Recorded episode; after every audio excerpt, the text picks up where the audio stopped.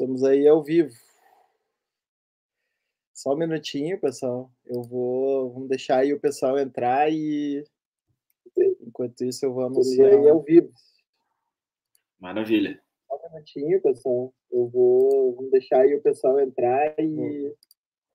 Enquanto isso, eu vou cortar o som também.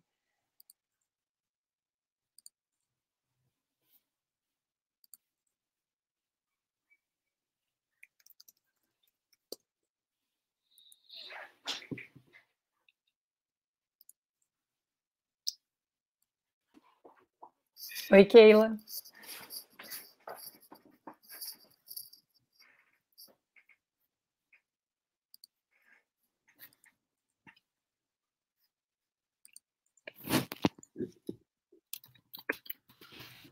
Mais um minutinho a gente começa.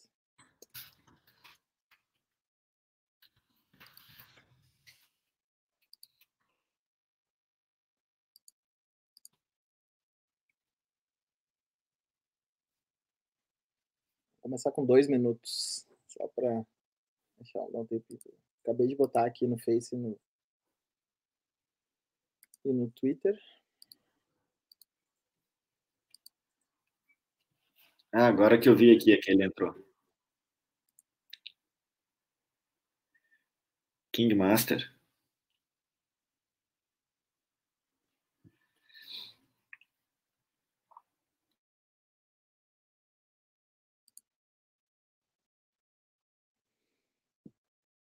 Hello. Bueno, o pessoal tá entrando aí, a gente já tá com dois minutinhos, vamos. Stefan? Stefan, hello, Stefan. É, bom, então é, hoje a gente vai inaugurar um outro formato de live aqui no canal. É, normalmente eu tenho feito as lives sozinhas, mas hoje eu tive o prazer aí de convidar dois amigos para participar, o Alexandre Pandolfo e a Manuela Matos. É, são casados, né? Então, se por acaso eu fizer alguma referência que demonstrar intimidade em relação a eles ou eles entre si, é por causa disso, né? Embora eles, uh, nesse momento aí, estão separados no vídeo. Um, e, bom, a ideia da live de hoje era é, falar um pouquinho da, da questão da entrada da morte né, na, no, no nosso cenário político. É, existe uma, uma longa tradição aí de, de pensadores e, e teorias uh, políticas que partem da, da questão da morte como uh, algo fundamental para compreender o fascismo. Né? Uh, isso vem muito apoiado, por exemplo, na psicanálise, em Freud, né, na ideia de pulsão de morte, e, e, e atravessou a obra de diversos autores, de, de Adorno a Deleuze, Derrida, o Mbembe, né, entre muitos outros uh, autores partiram dessa ideia. Um, uh, dois autores assim que que eu gosto de, de usar mais contemporâneos assim para pensar isso, uh, além do Mbembe que eu mencionei, são o David Newart, que tem um livro que chama Alta América, né, onde ele descreve a, a onde ele descreve a, o surgimento dessas milícias nos Estados Unidos, né? Uh, que não são só grupos, agora grupos de, de, de pessoas uh, fanatizadas por um determinado discurso político, mas também uh, milícias armadas, né, informais que funcionam de forma paralela ao Estado, e, e também o, e o, e o nesse, nesse livro, ele, ele, ele descreve isso em bastante detalhes, né? E, uh, e o próprio Mbembe também vai, vai bastante nessa direção. E, e, e, o Peter Phrase, né, que é um outro, um outro autor que eu gosto, chama, chega a chamar isso do Partido da Morte, né, que seria uh, e, por isso que eu mencionei esses autores, né? Seria assim uh, no quadrante político contemporâneo, né? Esse, essa essa corrente representaria uh, uma corrente que esses autores identificam como uma corrente exterminista, né? Seria uma corrente que não teria nenhum tipo de, de especial apego à, à, vida, né? E se colocaria muito mais num, num uh, numa direção à morte, né? Então, uh, o, o, Alexandre ele tem formação uh, em teoria literária, mas também circula pela pela filosofia, enfim, não é uma pessoa das disciplinas, né? e a Manuela também não é da, das disciplinas, mas é psicanalista e, e, além de psicanalista, também filósofa. Uh, nós três, então, aqui né, circulamos na, na, filosofia, que é um ponto em comum, mas, enfim, cada um com, seus, com as suas particularidades. E, e aí, então, eu queria, eu queria uh, pedir para Manu começar, então, né, uh, falando, assim, um pouco, talvez, para as pessoas se aproximarem dessa ideia da morte na psicanálise, né, da onde que vem e e como que isso pode nos ajudar a pensar esse fenômeno do fascismo atual. Tá bem, obrigada Moisés pelo convite. Muito legal estar aqui, minha primeira live. Fico um pouco nervosa, assim, porque não, não sei muito bem uh, como que funciona, mas acho que não vai ser nada demais, né? Acho que a gente vai conseguir atravessar isso.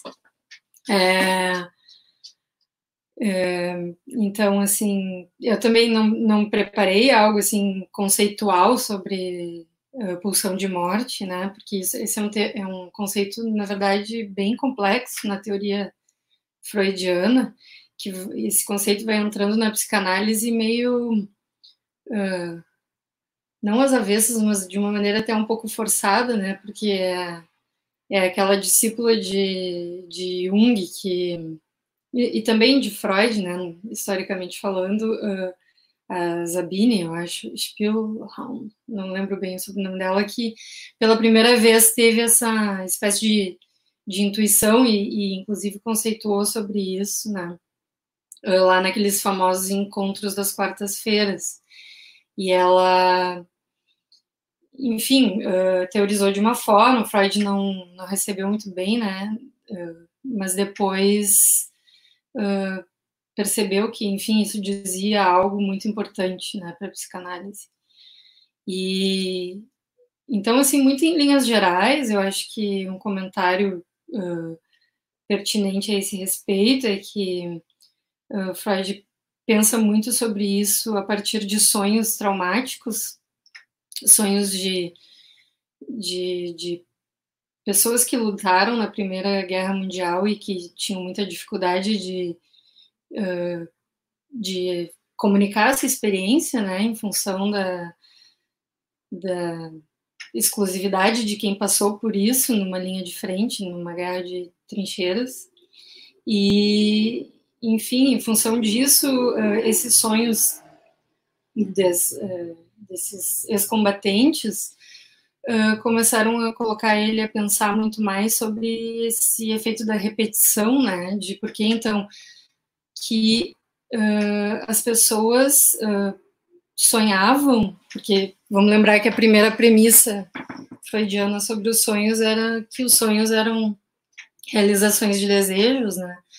Então, por que que esses uh, sonhos uh, de repetição de trauma uh, vinham à tona, assim, de uma maneira tão insistente por essas pessoas. E aí, enfim, ele muito pautado, assim, na, no funcionamento da biologia, começa a pensar na pulsão de morte como uma espécie de oposição à pulsão de vida, né?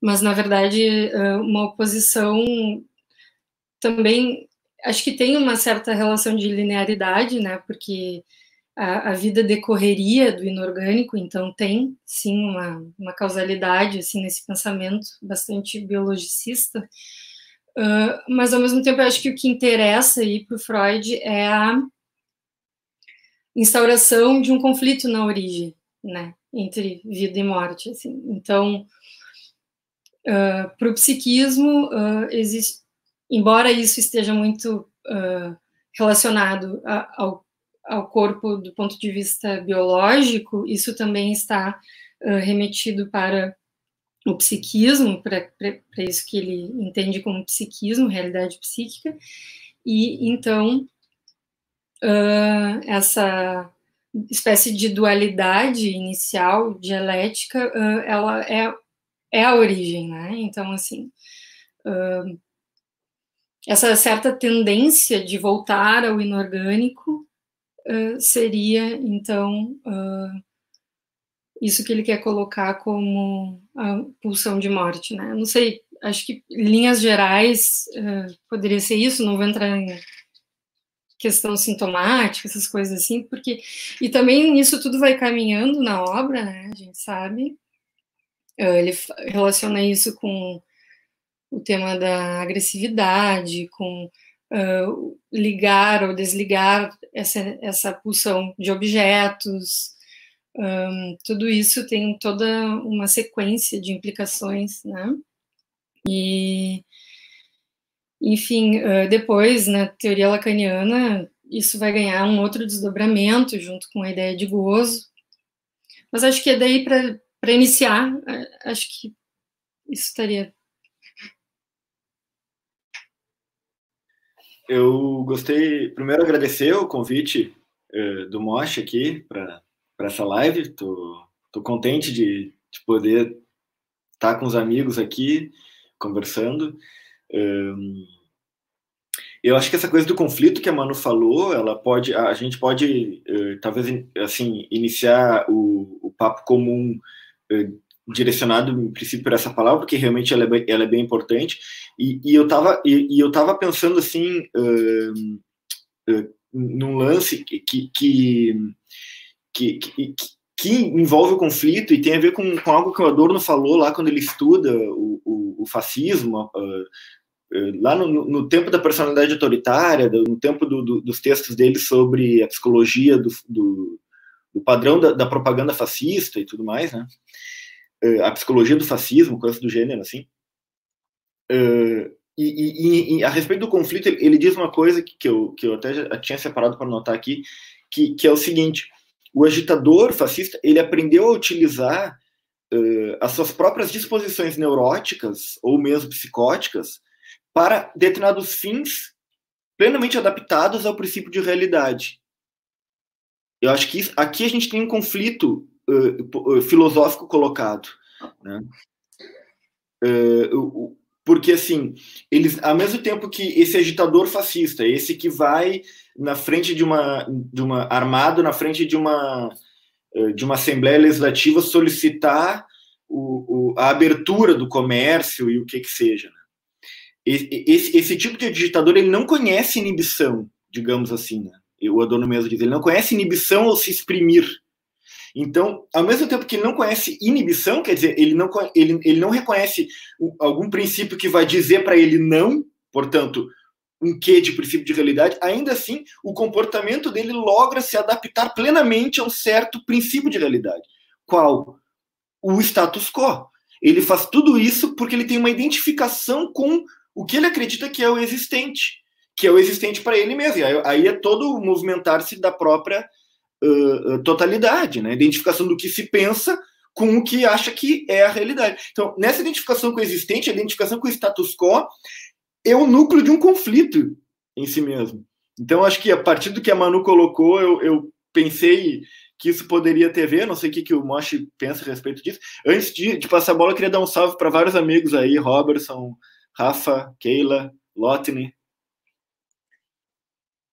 Pois é, uh, enquanto tu ia falando, eu fiquei pensando uh, nessa ambivalência uh, dessa posição suposta de outsider, né, que configura esses novos líderes fascistas, uh, que se colocam simultaneamente contra o establishment, mas ao mesmo tempo são a própria expressão do establishment, né? Quer dizer, se a gente pensar, por exemplo, em Trump, né, uh, que se coloca como um outsider, né? O Trump ele é uma figura extremamente popular, né, nos Estados Unidos. Ele tinha inclusive um show de TV, né? Ele não tinha, é, é, e, e, é um milionário, etc. e tal. Não tem nada de outsider, né? Na verdade, é uma expressão da maneira como funciona o capitalismo americano em toda a sua rede de, de, de disseminação, né? Tanto na parte econômica estrito senso, quanto em termos de indústria cultural, ou como você queira chamar isso, né? Sociedade do espetáculo, enfim.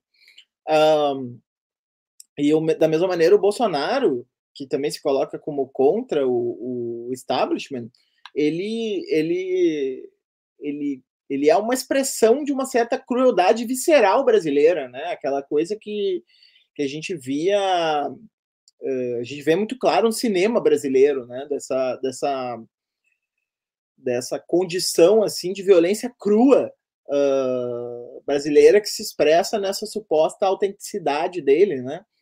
Uh, que, como também a autenticidade do Trump, é uma autenticidade meio ambígua, porque ela é meio fake, meio verdadeira, né? A gente nunca sabe. O Gigi que tem aquela brincadeira, né? Que todo mundo usa peruca para disfarçar que é careca e o Trump usa o seu cabelo para disfarçar que é uma peruca, né? Então, então é, é, eles jogam muito né, nessa dimensão do, do, do fake e do não fake. Eu queria. E, e, bem nessa, nessa, nessa ideia que tu trouxe do, do, do, do, sujeito que não reconhece limites ao seu desejo, né? é um perverso, portanto, e, e ao mesmo tempo é, é, não há um princípio de realidade que freie ele, porque, porque de certa maneira ele se identifica com a realidade propriamente dita. Né? E aí eu queria puxar essa, essa conversa assim, uh, para Manu. Uh, pensando assim, é, desde o mal-estar na civilização, parece que é, é um pouco esse o dilema, né? O Freud colocava que a civilização ela freava o, o, a realização do princípio do prazer, né? E causava com isso é, sofrimento, né? E que isso talvez estivesse produzindo então uma, uma sociedade neurótica, né? Já que existia essa sobrecarga de, de repressão. Né? E aí, desde aquele texto, de certa maneira, a gente está tentando lidar com essa economia né, psíquica, de, de até, até onde a gente pode realizar desejos e, ou, ou realizar o, o, o, princípio do prazer, até onde que vai a realidade e como que essa barreira se desloca, né? E, e aí a gente vai ter diferentes respostas, né? Em Marcuse, é, Adorno, Lacan, Deleuze, a gente vai ter diferentes respostas para para esse, esse problema. Então, uh, e, e, e, ao mesmo tempo, para Freud, lá atrás, né, no mal-estar, me corrija se eu estou errado, não tem. Ou enfim, a gente conversa, né? Uh, parece que a civilização ocupava um lugar aí de frear essa, essa barbárie cruel uh, repressivamente, né? E, e, com algum custo psíquico, né? Então, eu fico pensando é, por onde né, é, agarrar esse fenômeno. Quer dizer, será que. Porque, porque assim, esses, esses fascistas, eles são, de certa maneira, a negação de qualquer civilização, né? No sentido de que eles não reconhecem o laço social que é a base civilizatória, né? Eles não, eles não reconhecem a norma, né? Eles se colocam no lugar da ordem, mas a rigor a ordem deles não é uma ordem fundada numa lei, né? É a ordem do próprio desejo deles. Então, hum, eu queria te ouvir, assim, sobre... Eu, eu vou deixar em aberto, assim, para tu comentar o que tu quiser, é, essas questões todas que eu levantei.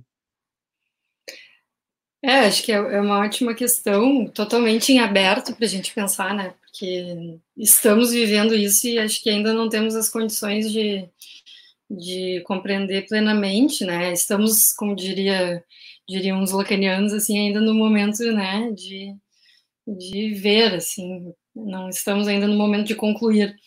Então, o que, que, que eu acho pertinente dizer a respeito disso? Que quando Freud estava escrevendo Mal-Estar na Civilização uh, e pensou assim na neurose como um modelo né, de laço social, uh, tinha ali uma premissa de que uh, estaríamos assim em grande maioria, uh, se voltados à, civilização, estaríamos todos sob uh, o registro da castração, né? Estaríamos assim reconhecendo a castração e estaríamos assim nessa economia libidinal como sociedade. Então aqui quase que civilização e castração estão assim equiparados, né? Como algo que correria junto, assim, e, e a partir disso promoveria todos os processos de subjetivação decorrentes, né? Que daí a gente pode pensar em todas as formas de neurose, de e de outras estruturas possíveis, né? E depois do, do, do, fascismo, muito se escreveu a respeito, né, para tentar entender se aquilo que aconteceu era da ordem da psicose, se era da perversão, como que sociedade alemã ou italiana com o fascismo, né, uh, aderiu a esse tipo de discurso. Uh, Bom, eu sei que a gente não precisa diagnosticar nada, não é isso que a gente quer aqui, mas eu acho que isso serve como operador, assim, para a gente tentar entender de alguma forma, né? E agora eu acho que é uma discussão muito semelhante que, que vem ocorrendo, mas assim, a grande maioria das coisas que eu tenho lido vão para essa denegação da castração, né? Que seria então algo da ordem da perversão que estaria acontecendo que aí é uh, uma coisa bem, bem difícil da gente entrar, porque tem muitos pormenores aí, tem muitas diferenciações a fazer, né? Pressuposições, assim, teóricas também, mas acho que principalmente isso é importante, né? É isso que tu estava falando em relação à lei. Então, no momento que tem a denegação da lei, eu não, eu não me eu não reconheço a lei como algo que me diz respeito, uh, eu sou uma exceção, e nessa exceção, como exceção, eu poderia implementar uma nova coisa aí. E o que, que é essa nova coisa? É o caos desejante total? É, é uma nova ordem? É, é de economia de gozo? O que, que acontece, né? Aí eu acho que é, são essas perguntas que a gente está se fazendo agora, porque estamos todos os dias remetidos a uma nova notícia que desconstrói o dia anterior e que não nos dá, não nos liga a nada, né? Não nos coloca em laço com alguma coisa. Quer dizer, uh, estamos então uh, operando num regime de de exceção mesmo, assim, porque a lei da castração não vigora e uma outra lei não se organiza, nada porque seria muito diferente se fosse uma ditadura uh, com uma nova lei, assim, né? Uh, daí a lei da exceção de um estado de sítio, de, de alguma coisa assim, que daí tu teria uma nova ordem, tu teria uma liderança organizada ali que unificaria a massa e a adesão. Mas no caso, como a gente não tem essa ordenação do discurso, nós estamos numa espécie de deriva aí uh, e convocados à cena do gozo, né? E, e aí, acho que isso dialoga um pouco com aquele texto que tu me mandou, que tu escreveu sobre Suzano, que é assim, se nós estamos nisso, então é como se a qualquer momento a gente pudesse romper com a cena, com essa cena gozosa, assim, né, e passar o ato, né, e fazer alguma coisa uh, realmente daí contra a própria vida, contra o outro e, e assim. Tem, antes disso, a, a antessala, que seriam os acting outs, né, que tu também escreve no espécies de pedido de enlaçamento, assim, de alguma forma de querer estar tá aí uh, fazendo conexão com o discurso, mas, uh, enfim, vemos essas duas coisas acontecendo ao mesmo tempo, né, acting vários actings, várias passagens ao ato, muitas coisas nesse sentido, e acho que a grande coisa que eu queria pontuar era essa em relação à castração mesmo, assim. Não sei se era por aí que tu pode, pensava. Não, claro, não, eu ia dizer, pode ir direto, Alexandre. Vamos, vamos, vamos tocando para não ficar muito Oh, tem, tem, alguém que fez uma colocação ali, não sei como é que a gente administra isso. Eu acho que a gente pode fazer mais uns 15 minutos, a gente falando, assim, tipo, mais uma rodada para cada um, e, e, depois a gente podia conversar daí com quem tá. Tá, tá, porque é. tem o 36, fez uma colocação agora, ali. É, é, ali. Depois a gente então, fala, então. Beleza. Que eu acho que é bem, bem relevante mesmo depois de voltar. Tá, isso, maravilha. Um, assim, eu, uh, isso que a Manu falou foi, foi bem, bem importante, assim, traça um, um, um panorama uh, histórico, né, uh, como se fosse uma espécie de lente que a gente, pela qual a gente pode tentar ver, digamos, cristais do que a gente está vivendo, né, e, gente, e, e, como a gente está no meio, nós somos praticamente uh, uma, um desses vidros que estão para formar essa lente ali. Então, entre a própria visão e o acontecimento, fica de fato difícil uh, e, e, não verdadeiro, digamos assim, a gente querer uh, fechar e, e, fechar uma, uma resposta. O que, o que absolutamente não impede a tentativa, quer dizer, o ensaio da inteligibilidade, né? E é por isso que a gente está aqui, quer dizer, a, a, a, posição a posição de, de, de, crise, ela, ela, ela é justamente a posição da não totalidade, né? É a posição da, da possibilidade de enxergar alguma coisa e de dizer sobre, sobre, sobre isso. Eu, eu queria pontuar assim, uma, uma coisa que ficou tanto na colocação do, do, do, do Moshi quanto na, na, na, na colocação da Manu, que, que, é, que é uma espécie assim de, de, de, mais um conflito, assim, pegando essa palavra que achei que foi importante pela qual a gente começou, uh, mas é mais uma tensão mesmo, né? Quer dizer, no, no o, o, assim, o eu ele acaba desempenhando um papel muito grande na, na irracionalidade do fascismo. Né? O, o Adorno comenta isso. O eu ele desempenha um papel muito grande nessa irracionalidade. E, e dialeticamente, o, o, esse, esse, esse, esse movimento de, de, de, pensamento barra, não pensamento, digamos, né? porque a gente, ao mesmo tempo a gente não pode tirar esse tipo de racionalidade que orquestra o fascismo, e, e, e também a gente tem que dar um limite para isso nos termos da própria racionalidade. Então a gente acaba chamando de racionalidade. Esse, esse movimento ele induz o indivíduo a, a abdicar de si mesmo. Então, ao mesmo tempo que que ele, quer dizer assim, não é uma mera hipnose coletiva na qual não há o eu, né? pelo contrário, existe uma tomada de partido, e, e talvez por isso a, a, a palavra partido lá, que, que, poderia ter se chamado o partido da morte, a gente conversou antes, acabou se tornando a partilha da morte, tudo isso acho que é importante, talvez a gente comentar daqui um pouquinho, mas, mas o, o, o, o eu que, que aparentemente toma partido ali, que ele está uh, em função de alguma coisa, quando ele se arma e vai para frente de um parlamento, né? Ao mesmo tempo, é, é esse eu que quer abdicar de si mesmo. O, o Mambembe ele aponta assim, em que momento? Vamos pensar então que ele abdica, já que uh, já que ele também é tão forte, né? quer dizer, ele abdica quando ele, por exemplo, é um, é um é alguém que é um homem bomba, né? Mulher bomba, um ser bomba. Né? Então, esse, essa pessoa que é o ser bomba, diz Mbembe, ele vai, ela acredita que a destruição do seu corpo e do próprio corpo do outro não impede a continuidade do ser.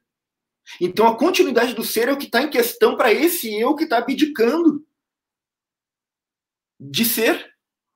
E é, é esse conflito que, que filosoficamente no, no, nos posiciona frente esse esse presente, né? Então, é como o Mosh comentou ali aquela hora, quer dizer, é uma suposta autenticidade, né? É, porque e essa palavra ela é importante porque a gente compara assim uh, uh, o, o, que a gente vive hoje com o, o no Brasil com o, a, os movimentos de, de, corporais de Hitler.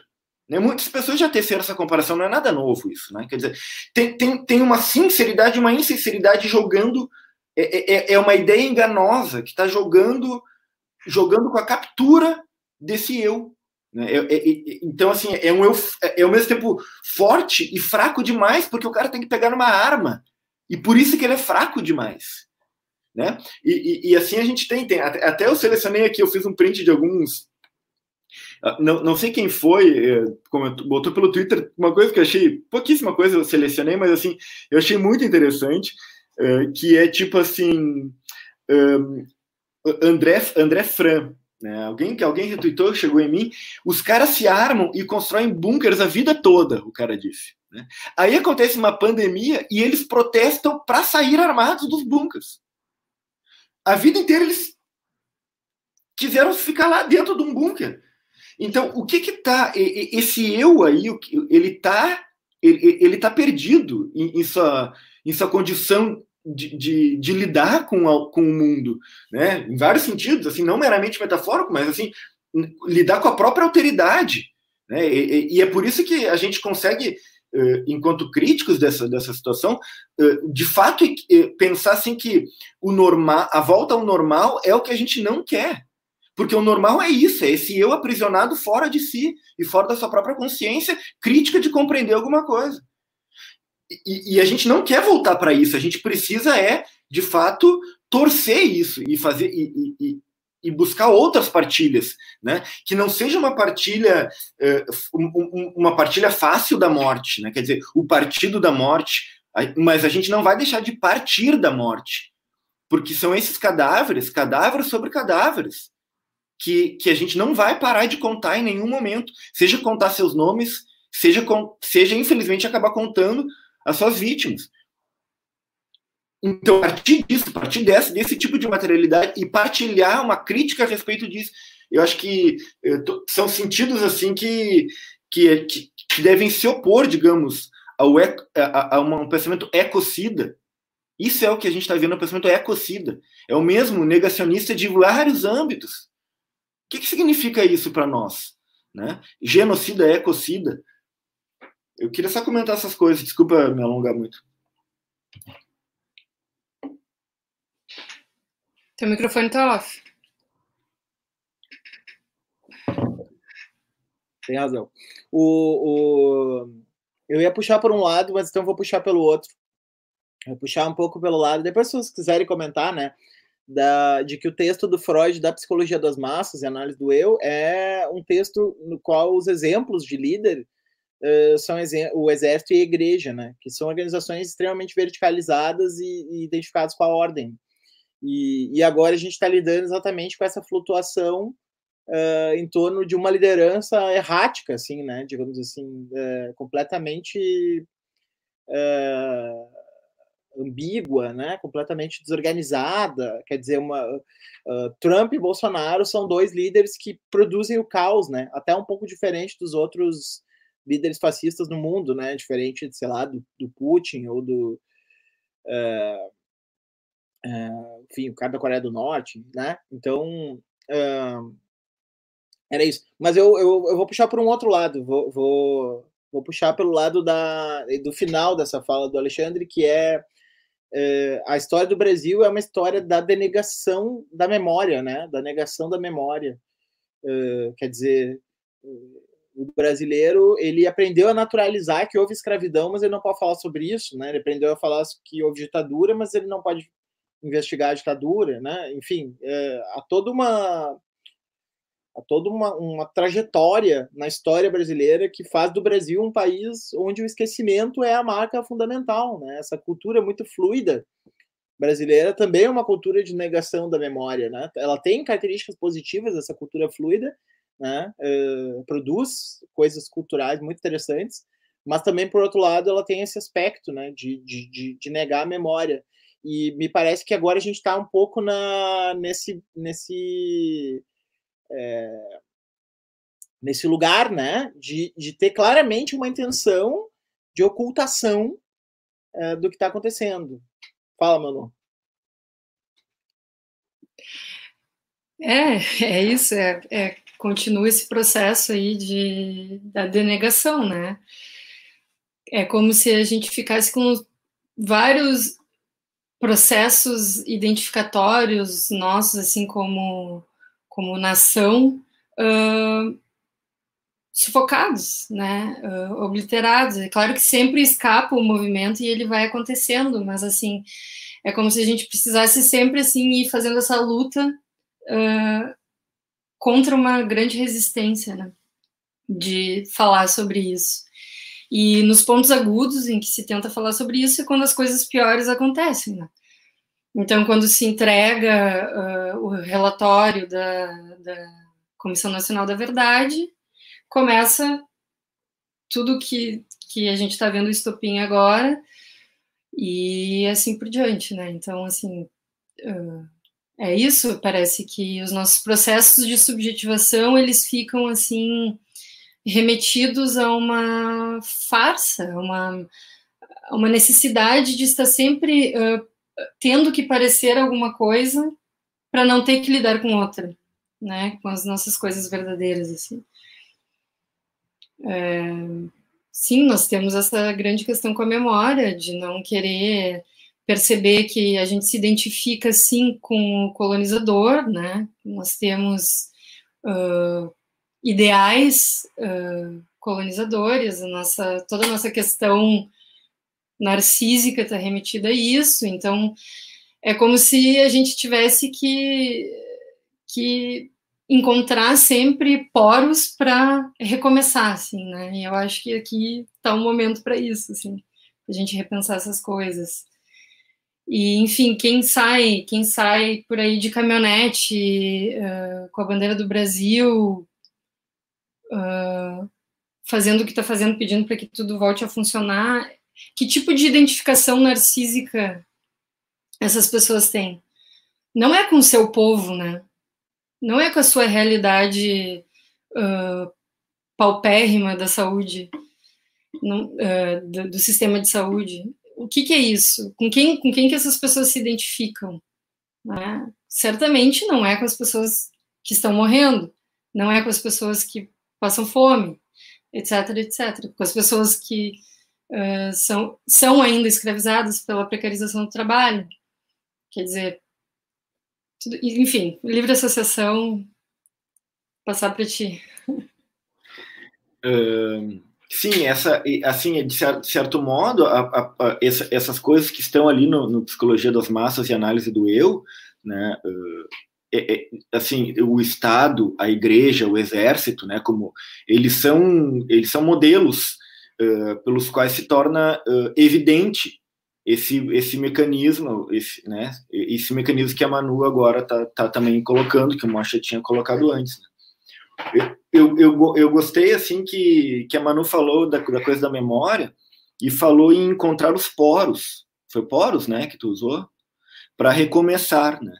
E eu achei, assim, uh, magnífico isso, do, dos poros, assim, uh, e e me lembrou, me lembrou algo que na verdade eu nunca esqueci, porque é um, é um texto que eu trabalho muitas vezes, na verdade faz alguns faz poucos, faz alguns anos poucos que eu não tenho retrabalhado isso, mas é um texto do Guy de Maupassant, que é um, é um a Manu já me ouviu falando sobre isso, mas essa talvez também, provavelmente, um, que se chama A Confissão, né? Então, quer dizer, tem, tem toda uma estrutura que, que confessional, digamos assim, e, e, e, e obliteradora da confissão, né? São, são, é, é um jogo de, de, confissão e não confissão, tá? Bom, e, esse, e, e, o que que é, o, o, que que está em jogo nesse jogo, né? Tá, tá a história da denegação, tá? Então vamos botar assim, no Brasil, né? Como a gente sabe, assim, uh, citando o Jaime Ginsburg, né? No texto sobre o que resta da ditadura, texto que ele tem lá, eh, e ele cita o Janine Ribeiro, ele diz assim: tem três grandes adventos na história brasileira que uh, são cruciais para essa desmemória, que é a não elaboração da, da primeira colonização, desse genocídio, né? Uh, a não elaboração da escravidão e a não elaboração das ditaduras, ele se refere sobretudo à última ditadura.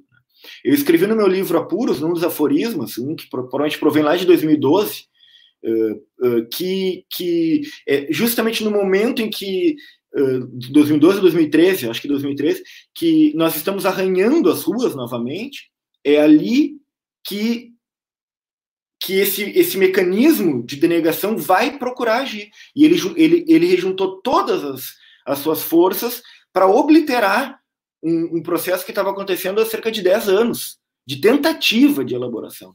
E tudo isso me leva, através dos poros, porque eu juntei poro com cinza, né, e poro com pó, e aí eu, eu juntando tudo isso me levou para esse conto, a Confissão do Maupassant, né, que aí ele, ele narra assim, no, no fim do século uh, uh, francês, que uh, um cara lá muito rico e tal, né, advogado, né, na cidade de, de Paris, ele ele tá, tá tem uma, uma mulher que ele se eh, com a qual ele se relaciona, mas que ele não quer casar com ela, porque ela é pobre, talvez seja bonita, enfim, mas ela é pobre, ele não quer saber, ele vai querer alguém da, da altura social dele, né? Uh, só que esse cara, ele, ele fica um tempo com essa mulher e ele, ele engravida ela e acontece uma cena, tá? Depois eles vão se separar. Passa todo o tempo da vida dessa pessoa e os filhos dele abrem, assim, a, a, a, ele morre, né? E os filhos vão abrir o testamento dele. Então se trata de testamento, como se trata de memória. Então vão abrir o testamento dele e aí abrem assim e tem uma carta que está separada das disposições contratuais a respeito dos bens. E nessa carta está escrito assim, eu que é a confissão de fato, né? Ele, ele fala o que, que ele fez. Aconteceu que essa, essa mulher uh, a fé dele, né, ficou grávida, nasceu o filho, eles ficaram juntos durante um pequeno tempo num, num pequeno apartamento, só que a mãe dessa mulher cai doente, né, essa é a expressão, cai doente, e ele, ele ajuda ela a, a convencê-la a ir ter com a mãe. Enquanto ele fica sozinho com o filho e o frio está absurdo. Ele pega vai até a sala, onde, até o quarto onde está a criança, que tem pequenos poucos dias ou meses de vida. Ele primeiro tira a coberta de cima do corpo da criança, depois ele abre a janela e simplesmente não faz nada mais do que já fez, não precisava. Entra todo frio, ele escuta a primeira tosse da criança e ele se assombra com alguma coisa. Esse assombro faz ele fechar aquela janela. Né? Só que a partir daí a criança não tem mais, não tem mais uh, condições de se recuperar e, e a criança morre. E tudo isso está nessa, nessa confissão. Os filhos dele pegando isso, essa, essa carta, depois da morte do pai, com a lareira acesa, dentro do seu grande castelo, eles, já que estava separada essa carta das outras disposições contratuais, jogam esta carta para a lareira acesa. Então, são esses poros, no caso, são esses pós, são essas fuligens com as quais nós vamos lidar. E são essas fuligens da denegação, as quais nós estamos tentando arduamente lidar há muito tempo. E as tratativas para impedir de lidar isso aí, elas são atrozes. E elas não são novas. Mas elas conseguem se tornar evidentes de tempos em tempos. De fato, essa é uma tarefa uh, dificílima de levar a cabo, né? E, então se trata de fato de assim de, uh, de lidar com, com, com uma economia psíquica, com uma economia libidinal, li, lidar com, com, com, a dificuldade que é uh, viver uh, não apenas num país, mas num continente, mas não apenas num continente, num mundo que não apenas permite que isso aconteça, mas justifica a atrocidade. E é uma tarefa filosófica essa, a, a, essa nossa tarefa. Então, eu acho isso uh, crucial, essa questão da memória, assim, que, que o Mosh trouxe. Eu fui também em fluxo de consciência, vocês me conhecem, eu estou vendo que tem vários amigos aqui também, então é, acho que daria para puxar para outras coisas importantes, né? É, por exemplo, a manipulação de mecanismos inconscientes, é, isso é isso é muito muito grave assim nesse momento, né? Quer dizer, é, é, essa, essa, é, esse, esse tipo de impulso que aí não é reprimido ali, e aí é claro que a gente não está afim da repressão, né? enquanto, uh, enquanto abolicionistas, seja da escravidão que ainda existe, seja de vários outros sistemas, né? não se trata de meramente justificar a, a, uma, uma repressão, mas pelo contrário, né? justificar a elaboração dos motivos pelos quais a gente precisa criar laços então, fora da, fora da racionalidade disso, é, é, de fato é a barbárie que vai saltar aos olhos. Então, são vários mecanismos que, que vão acontecendo paralelamente, assim como permissão de, de, de, de, de, de armar-se, né, cada vez mais evidente, tirando de um, de um órgão, que é o órgão que sempre controla isso, que é o exército, que controla legitimamente isso. Né, tirar a autoridade disso por causa de, do quê? De uma certa convicção é a convicção de estar com invicto com o vencedor. Né? A, a, ideia de que está ao lado do vencedor. Que ideia atroz é essa de se colocar ao lado do vencedor? Para isso a gente, de fato, nunca vai esquecer a tese, a tese 7, a tese 7, né? Dos corpos prostrados no chão. Quer dizer, não se trata de uma mera identificação com os vencidos. Se trata de saber ler a atualidade histórica do que significa se opor aos vencedores, portanto, ao status quo. E, e assim eu, eu, sempre vou indo nesses, nessas associações, né? Espero que vocês possam, de certa forma, me regular, que me controlar e, e puxar no, novas coisas, assim, porque senão eu me perco um pouco. Não, ficou ótimo, ficou bem claro. Uh... Posso, tem tempo de falar ainda? Ou tá... É, não, eu ia abrir para o pessoal, na real, agora. Ah, isso. Daí, se der, eu engancho na. Tá. Vou dar oi aqui para o King Master, para Keila, o Lotney, Rafael, Robertson, Fátima, minha mãe, né?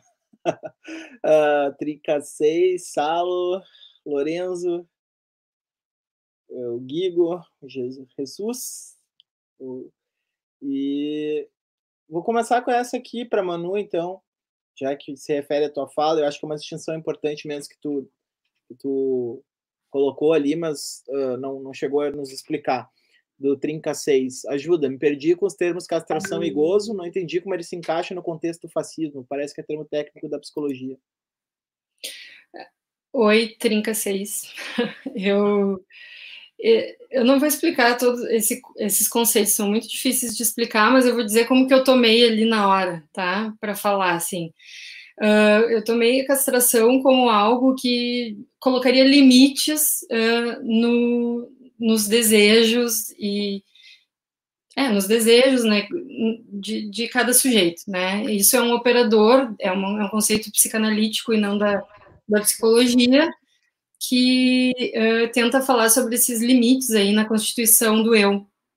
Né? Então, uh, é por aí. Então, a gente pode pensar isso em termos sociais. Então, o que, que faz com que esses limites sejam introjetados? São muitas coisas, mas principalmente algo uh, que diz respeito à realidade, que é um ordenamento social, jurídico, né, todas as coisas que nos fazem coexistir em uma comunidade com certas leis uh, de convivência e, e tudo mais. Uh, então, como que isso se relaciona com o fascismo, né? O Moisés me perguntou lá sobre um texto crucial do Freud, que é o Mal-Estar na Civilização, e ele estava pensando lá naquela época,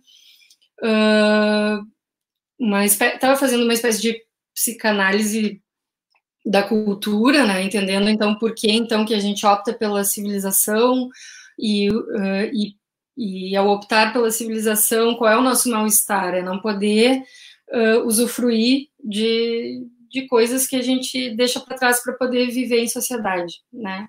Muito passou assim falando sobre a tese do livro e ali uma das coisas que ele fala, é, análise parte assim de uma de um de um laço social que estaria referido uh, à neurose, né? A neurose como então neuro, as neuroses estariam uh, lidando com a castração, então a, a castração estaria operando ali, né?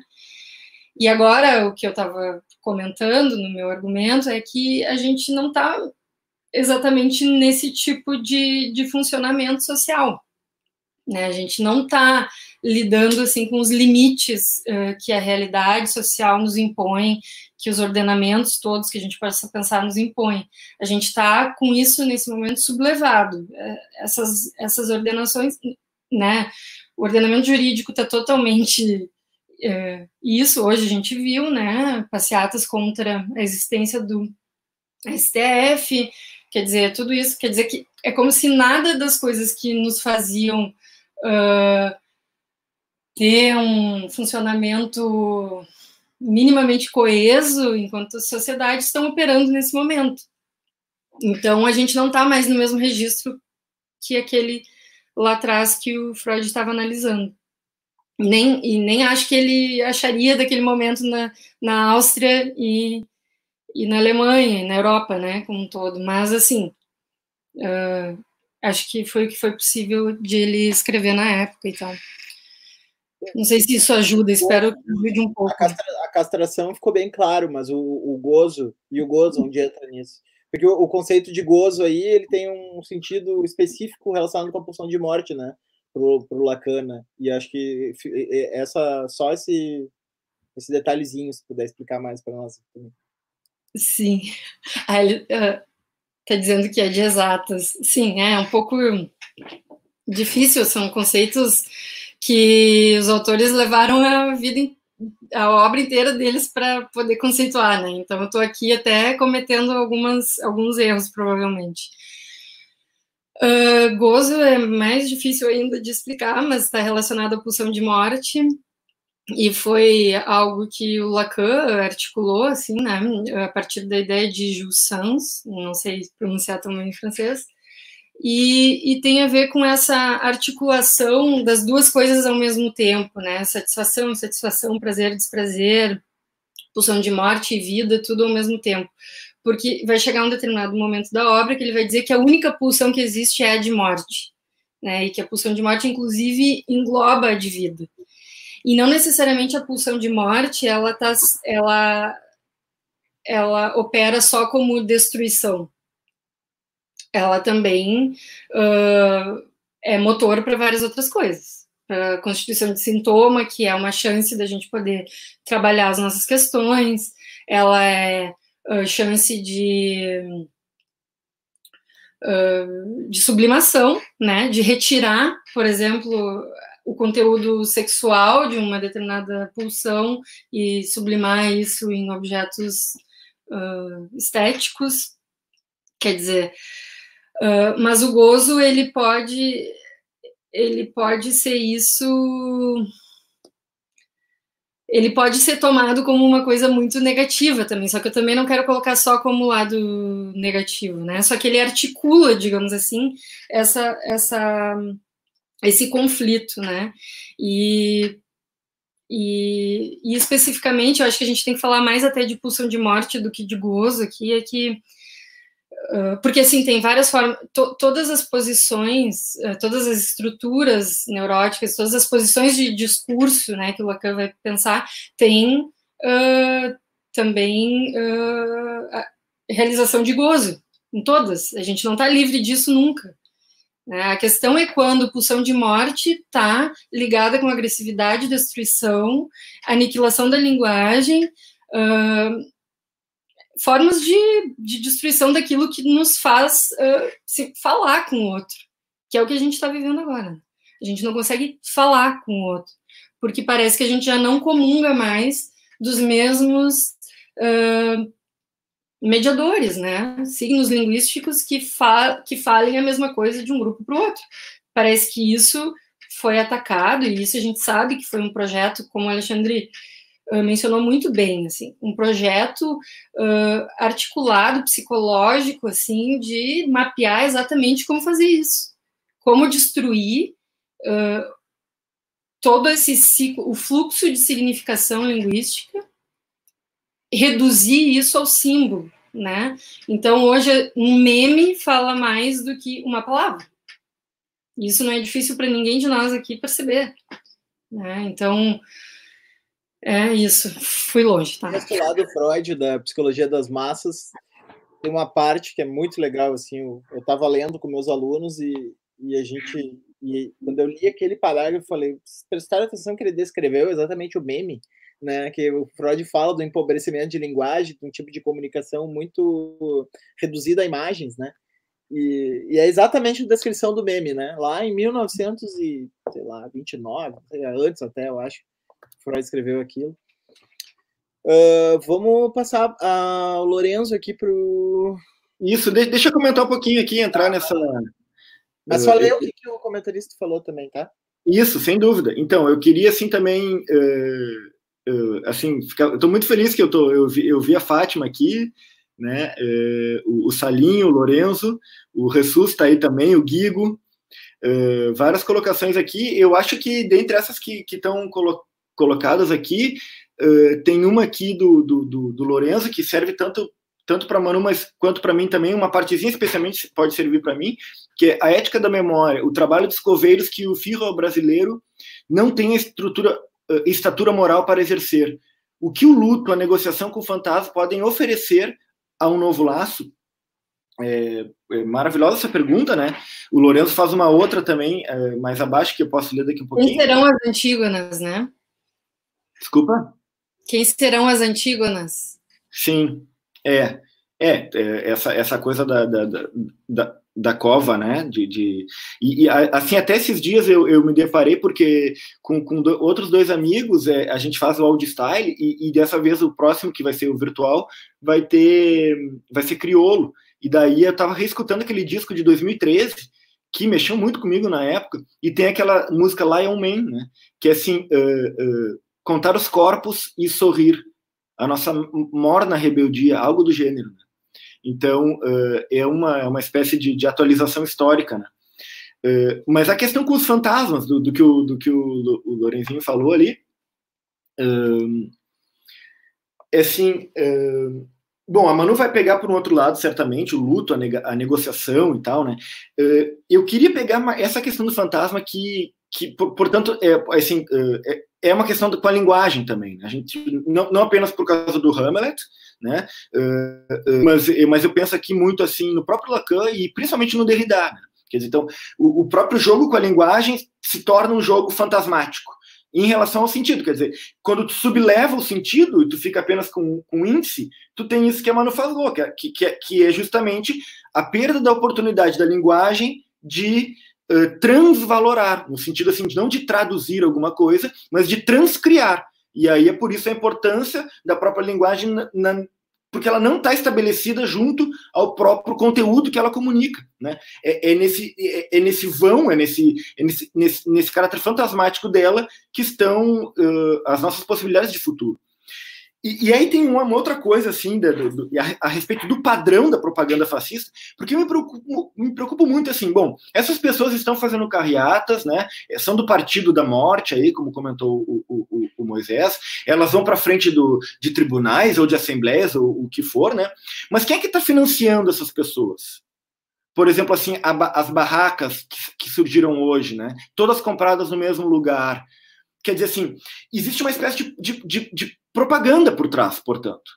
Não é uma mera assim, uma, um, um, uma mera consciência que está indo lá e se juntando como alguém quis, quis uh, incutir hoje no meio virtual, né? Não, são, é o povo que está indo lá. Não, obviamente não. Tem alguém que está financiando. Então tem, tem um quê de propaganda fascista que continua operando. Só que não, ela não precisa aparecer mais na televisão. Né? E, e, e, aí isso faz nos entrar num certo regime de, de, representabilidade que eu vou, eu vou precisar tocar daqui um pouco. Né? Quer dizer, a coisa não, às vezes não precisa aparecer, porque aí é, é, a crítica ao próprio regime da representatividade, mas isso é outra coisa. Quer dizer, existe um certo padrão de propaganda fascista que ela, esse padrão de propaganda, ele ataca fantasmas. Ele joga com fantasma. É diferente de nós supormos a língua como fantasma e transcriarmos sentido através da língua. São dois fantasmas diferentes. Né? O fantasma que o fascismo ataca é, é, é, é, uma, é uma coisa muito puéril, é uma coisa muito, muito simplória. É, um, é o comunista, por exemplo. Tá? É, é, é, é são coisas que não existem. É o, o desviante, o louco, o, o, o, o mamadeira de não sei o quê, entendeu? É, ele joga com, com, com, com um fantasma nesse nível. Então, a propaganda fascista ela depende né, dessa, dessa agenda uh, fantasmática. Outra coisa é nós lidarmos com a linguagem enquanto caráter fantasmático. A nossa própria linguagem, e isso que, que, que a Manu falou, quer dizer, no âmbito da aniquilação da linguagem, direto me levou para o Franz Fanon, né? Quer dizer, para ele a linguagem é um, é um, o, o, o, local extremo, e assim como também era para Lacan, da possibilidade da, da, da, nossa construção subjetiva. Então, a linguagem ela é o ponto central, digamos assim, não é central sem centro, digamos, né, no sentido bem, bem radical, assim, quer dizer, da crítica radical ao racismo. O que, que, será que isso tem a ver com o que a gente está vivendo, a crítica radical ao racismo, como fazia o François Fanon? É a aposta na linguagem, aposta nos corpos de linguagem, corpos de linguagem, corpos de memória. É essa aposta que, enquanto críticos, né, a gente está se colocando. E, em relação a isso, tem uma, uma, uma situação também bem complicada, que é, que é a situação cristã. Quer dizer, o, o, a situação cristã, ela, ela, nos colocou, até, até Nietzsche, depois de Nietzsche não mais, né, mas ela nos colocou, assim, numa, numa necessidade de amar ao próximo amar ao próximo é uma coisa tão básica, digamos assim, em termos de solidariedade, mesmo em termos de laço social, né? Amar ao próximo. E a gente sabe que, a, que a, o laço social ele está uh, vinculado nesse amor e também nesse ódio. Né? Então, uh, o, o que está em jogo nas nossas possibilidades de sublimação de coisas além do amor? Muitas coisas, mas o amor também. Então, quer dizer, amar ao próximo, o Nietzsche, o Nietzsche contestou essa frase. E eu digo isso em homenagem ao Salinho. O que, que ele disse? Ele disse amar ao mais distante. A tarefa difícil da filosofia é amar ao distante. Mas vejamos como nós, que somos herdeiros do Nietzsche, contra uma posição uh, de, de recalcamento do, uh, uh, do, das diferenças pelo cristianismo, nós nos vemos hoje na condição, mesmo herdeiros de Nietzsche, de, nós não, é, da dificuldade de amar ao próximo. Desculpa, de amar ao distante. Porque o, o mais distante de nós hoje é evidentemente o fascista. Ele sempre foi o mais distante de nós. E eu me pergunto, se trata de amar ao mais, a esse mais distante? Eu, eu, não, te, eu não tenho a resposta, mas, mas o meu princípio de resposta diria que não. E não obstante, o amor é o que está em jogo nessa criação de laço. E mesmo para a gente dar a volta de linguagem nesse horizonte, eu, eu precisaria desse trabalhar esse amor, esse desamor, esse ódio. Inclusive, quando veio aqui para Porto Alegre no último uh, Festival Literária, uh, o, o, o, ai, uh, Trevisan, né, João Silvério Trevisan, ele, ele falou algo muito parecido e no dia que foi lá no Agulha, o pessoal um pouco se revoltou com essa coisa. A própria Mariam, que é uma, uma feminista que, que eu respeito muito assim o pensamento dela, conheço ela de longa data, ela levantou o braço e disse coisas importantes para ele né? Que, que, que tem um momento que a gente tem que ir lá e atacar, smash fascismo. Foi algo assim que ela disse. E, e, e não obstante ele como uh, um, um, um, gay e, portanto, na linha de frente da, da censura e da tortura e, do, e, de tudo mais que, que já está acontecendo, né?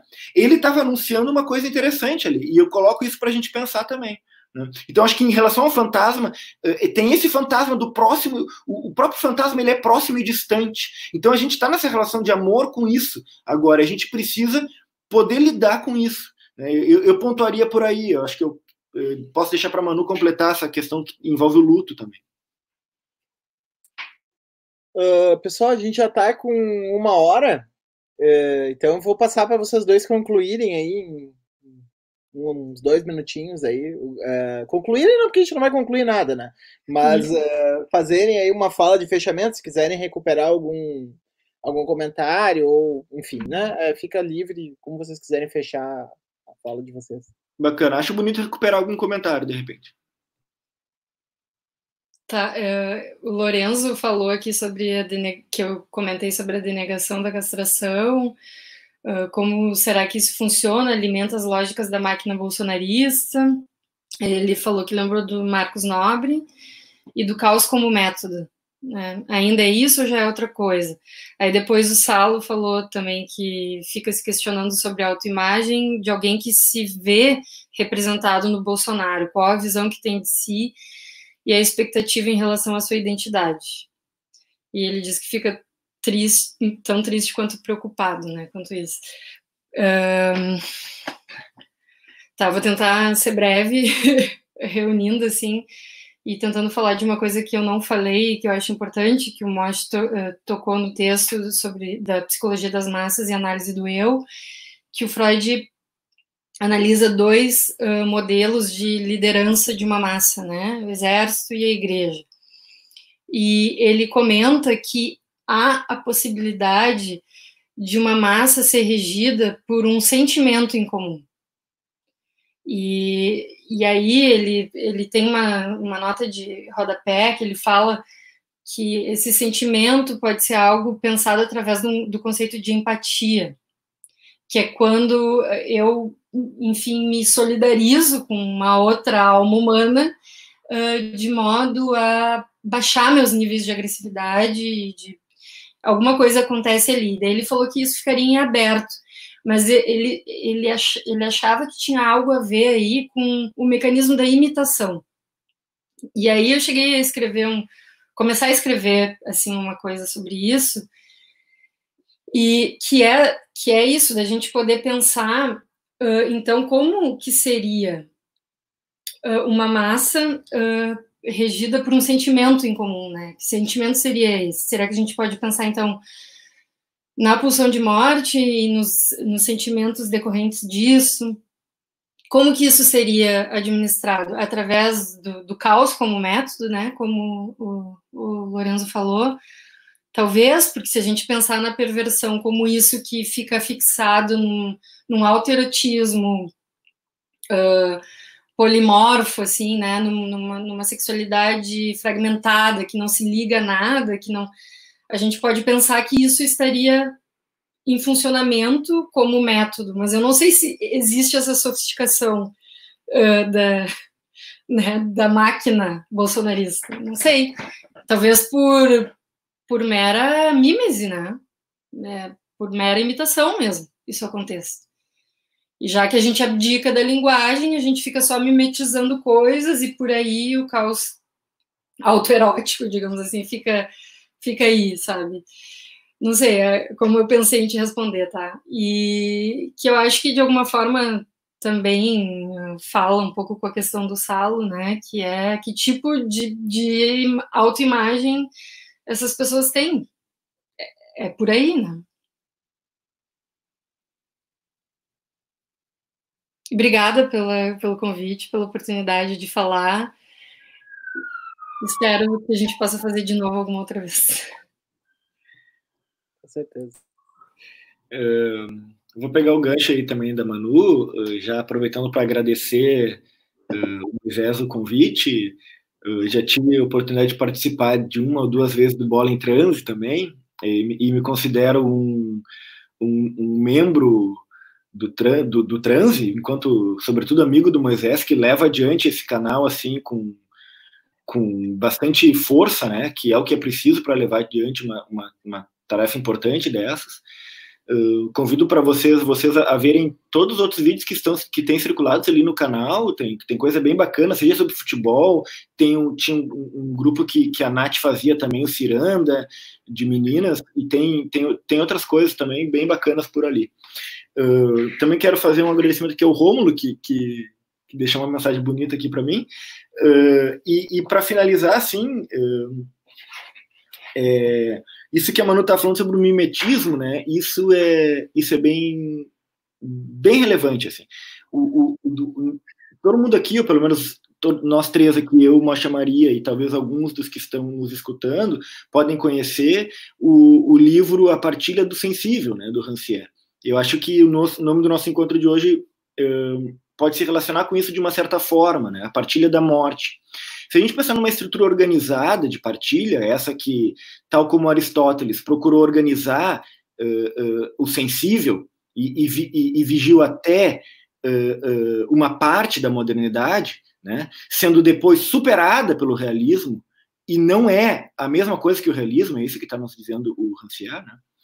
Uh, tem uma organização do sensível que é preciso respeitar. O Aristóteles teve que fazer isso uh, uh, para responder às angústias platônicas de, de exclusão da, da, da, do poeta ou da poesia, ou mesmo das teses, do âmbito da polis. Né? Então, para pensar isso junto ao âmbito da polis, tem um esquema, que se chama esquema mimético, ou esquema representativo, é o estágio mimético ou estágio representativo. Bom, nessa representação está tudo muito bem apontado. Por exemplo, o, o herói é o rei, é um rei ou é um príncipe? Ou talvez uma rainha, mas muito difícil que seja. Uh, uh, o, o, o, o, pobre ele vai ser um escravo. As, as relações que vão se constituir, elas, elas, elas não podem uh, desequilibrar uma espécie de, de, de balança histórica, de esquadrinhamento histórico. Né? Nesse sentido, a partilha da morte, no mundo inteiro, ela como se mantém no regime representativo. é sempre um certo estamento que assina o assassinato de, de um outro estamento. E, invariavelmente, isso aí, é assim, não muda. Historicamente é isso. O devir negro da civilização e do mundo significa isso. Quer dizer, é, é, como se uma racionalidade política se mantivesse ainda no estágio da representatividade. Portanto, num estágio não da mera imitação, como também pode se fazer passar por ali, é isso que a Manu estava colocando agora, quer dizer, o estágio do mimetismo, né, que é a mera, não apenas isso, mas também a organização política se submete a um, a, a um certo estamento, aonde na ponta da lança da baioneta, lá onde a gente vai ver quem que vai ser o assassinado. Então ali, ali o regime estético, digamos assim, ele se cruza com o regime mimético para nos mostrar que não existe uma, sobre, uma mera sobreposição histórica, mas uma fusão histórica. Então tem, tem uma função de representação ali, né? No, no, corpo pobre assassinado, no corpo negro assassinado, no corpo indígena assassinado, no corpo mulher assassinada. Então é, é preciso que a gente saiba lidar com isso, assim, né? E, e, então se trata, se trata assim, né? Vou repetir a frase do Fanon, quer dizer, de uma tomada de posição frente à linguagem. Eu acho que isso é uma, é uma das coisas mais importantes que tem a ver com o que nós estamos fazendo aqui por vídeo hoje e espero que continuemos fazendo, né? Tomada de posição frente à aniquilação da linguagem, as tratativas para a sua aniquilação. Então, eu fico muito feliz de ter participado, eu sempre gosto de, de, de experiências novas, e parabenizo ao Moisés mais uma vez e a todo mundo que e agradeço a todo mundo que disponibilizou seu tempo aqui uma hora e pouco para estar conosco e é muito importante uh, uh, falar, mas é muito importante ser escutado e também poder escutar. Então, eu acho que vocês terem colocado, ainda que poucas, mensagens importantes aqui, transforma isso uh, num diálogo. Então, eu agradeço também por isso. Então, tá, gente. Obrigado aí pela, pela participação, foi muito massa. E para o pessoal que nos assistiu, né? Não tinha cumprimentado também a Andressa e o Rômulo. E fica, ficamos ah, por aqui. Até a próxima. Tchau. Tchau.